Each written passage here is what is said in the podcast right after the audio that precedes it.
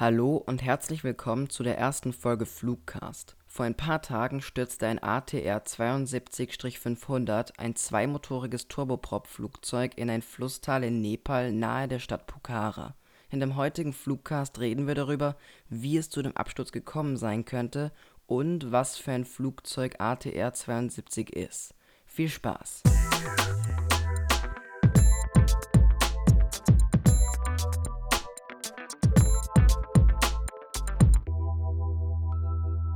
Viele von euch haben wahrscheinlich schon von dem Flugunfall gehört.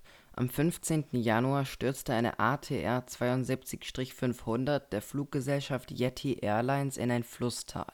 Von den 72 Insassen waren vier davon Crewmitglieder, 53 Nepali, fünf Inder, vier Russen, zwei Südkoreaner und je ein Franzose, Australier, Argentinier und Ire. Keiner überlebte Jedoch wurden bisher nur die Leichen von 69 Personen gefunden und zur Identifizierung ins Krankenhaus gebracht.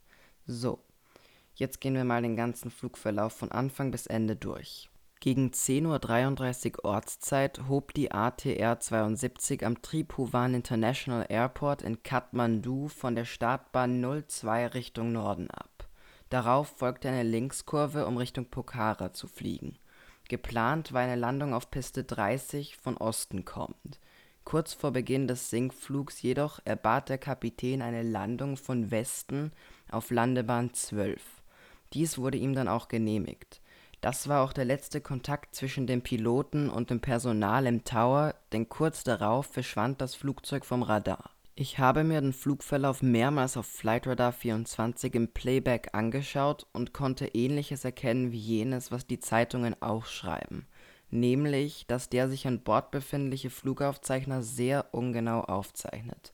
So kann man die Höhen sowie die Geschwindigkeit leider so gut wie gar nicht herauslesen. Auf Videos von Augenzeugen ist die ATR 72 während des Landeanflugs zu sehen Plötzlich kippt sie links über ihre linke Tragfläche ab und verschwindet aus dem Bild.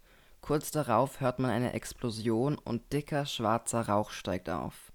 In dem Moment fängt das Wrack Feuer. Ein junger Mann an Bord des Flugzeuges hielt den ganzen Absturz mit seinem Handy fest und stellte sein Video ins Internet. Er überlebte den Absturz jedoch nicht was man in der Aufnahme aus dem Fenster sieht, stimmt mit der Flugroute des Fluges überein und ist somit eine zuverlässige und wichtige Informationsquelle für die Ermittler der Absturzursache. Am weitesten verbreitet ist die Theorie, dass es bei dem Flug zu aus welchem Grund auch immer einem plötzlichen Strömungsabriss gekommen ist, worauf das Flugzeug unkontrollierbar die relativ kurze Distanz zum Boden hinabstürzte gegen einen Strömungsabriss kann man zum Beispiel das Höhenruder etwas nachlassen. So verringert man den Anstellwinkel. Für alle, die nicht wissen, was der Anstellwinkel ist, hier eine kurze Erklärung. Der Anstellwinkel ist der Winkel zwischen dorthin, wo der Flügel zeigt, und dorthin, wo der Flügel bzw. das ganze Flugzeug fliegt. Fliegt ein Flugzeug langsam mit einem zu kleinen Anstellwinkel oder geriet es in eine starke Böe, welche von hinten kommt, kann es zu einem Strömungsabriss kommen. Gut, nun haben wir alles, was über den Flugzeugabsturz öffentlich bekannt ist, beleuchtet. Jetzt schauen wir uns mal genauer an, was die ATR-72 für ein Flugzeug ist. Erstens ist sie ein Propellerflugzeug, zweitens ist sie ein Schulterdecker, was einfach bedeutet, dass die Tragflächen oben auf dem Dach des Flugzeuges liegen. Auch das wohl bekannteste einmotorige Propellerflugzeug, die Cessna 172, die 182 sowie die 140 sind Schulterdecker. ATR ist die Firma, welche die ATR 72 baut. ATR bedeutet Avion de Transport Régional und wie man am Namen schon hört, handelt es sich hier um ein französisch-italienisches Unternehmen die ATR-72 wurde schon mehr als 1500 Mal gebaut, deutlich öfter als ihr Vorgänger, die ATR-42. Sie wurde nur etwas mehr als 490 Mal gebaut. Dafür schlägt die 42er ihre größere Schwester in der Maximalgeschwindigkeit, denn der Typ ATR-72-600 kann maximal 511 km pro Stunde fliegen, wohingegen die ATR-42-600S maximal sogar 556 km pro Stunde fliegen kann.